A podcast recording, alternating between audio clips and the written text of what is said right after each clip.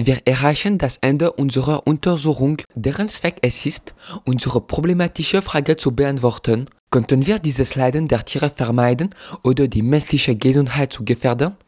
Vor Abschluss und bevor die Antwort zu geben, werden wir noch eine letzte Frage stellen. Wären die Medikomedienpropaganda, falls sie existiert, für Tierversuche verantwortlich? Tatsächlich spricht das Buch Nackte Herrscherin über die Medikomedienpropaganda und über ihre Verbindung mit Tierversuchen. Dieses Buch wurde zum ersten Mal von 38 Jahren in Deutschland und dann in mehreren anderen Ländern veröffentlicht. Seine letzte Veröffentlichung geht 15 Jahre zurück, so ist es ein relativ altes Buch. Aber was ist nun geworden?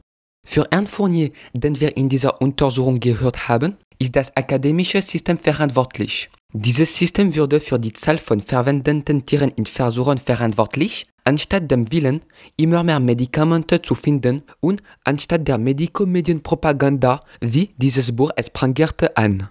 Die Medikomedienpropaganda hatten denn keine Rolle bei Tierversuchen zu spielen. Die Frage der Medikomedienpropaganda spielt eine Rolle in Bezug auf den Nutzen von Medikamenten und die Notwendigkeit, immer mehr zu finden. Nach einigen sind viele Medikamente nicht erforderlich. Laut einer WHO-Studie wären nur 300 Medikamente rein notwendig. Aber wir brauchen mehr Informationen, um uns dazu zu äußern. Zum Beispiel sollten wir uns informieren, über was rein nützlich bedeutet. Und das ist nicht das Thema unseres Berichts. Menschen, die in der Forschung arbeiten, werden nicht sagen, dass ihre Arbeit nützlos ist. Deshalb bin ich nicht in der Lage, ein Interview zu spielen.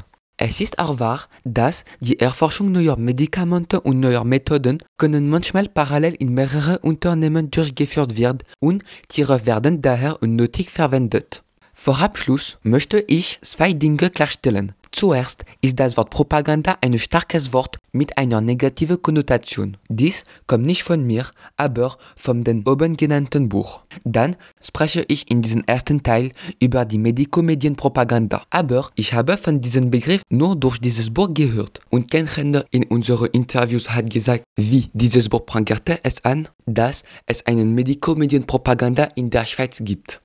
Wir haben jetzt in dieser Untersuchung viele Elemente erfasst, um unsere Problemfrage zu beantworten. Tierversuche über Nacht abschaffen hätte negative Auswirkungen auf den medizinischen Fortschritt und zur gleichen Zeit auf die menschliche Gesundheit.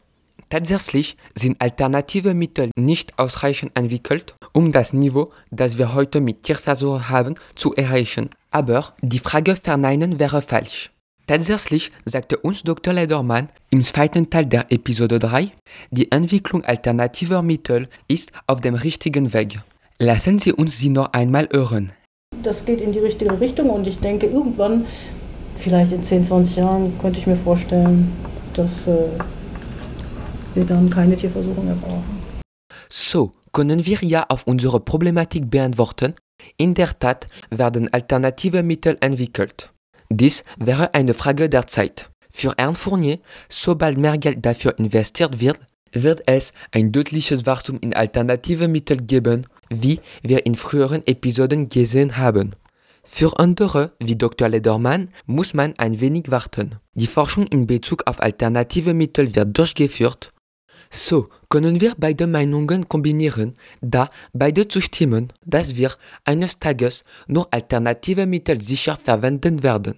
Es ist nun Zeit, einen Schlusspunkt hinter unserer Problematik zu setzen, als sie uns seit dem Anfang dieser Arbeit begleitet hat. Die Antwort lautet ja, es wäre möglich, das Leiden der Tiere zu vermeiden, ohne den medizinischen Fortschritt zu gefährden. Aber wir müssen noch ein wenig warten.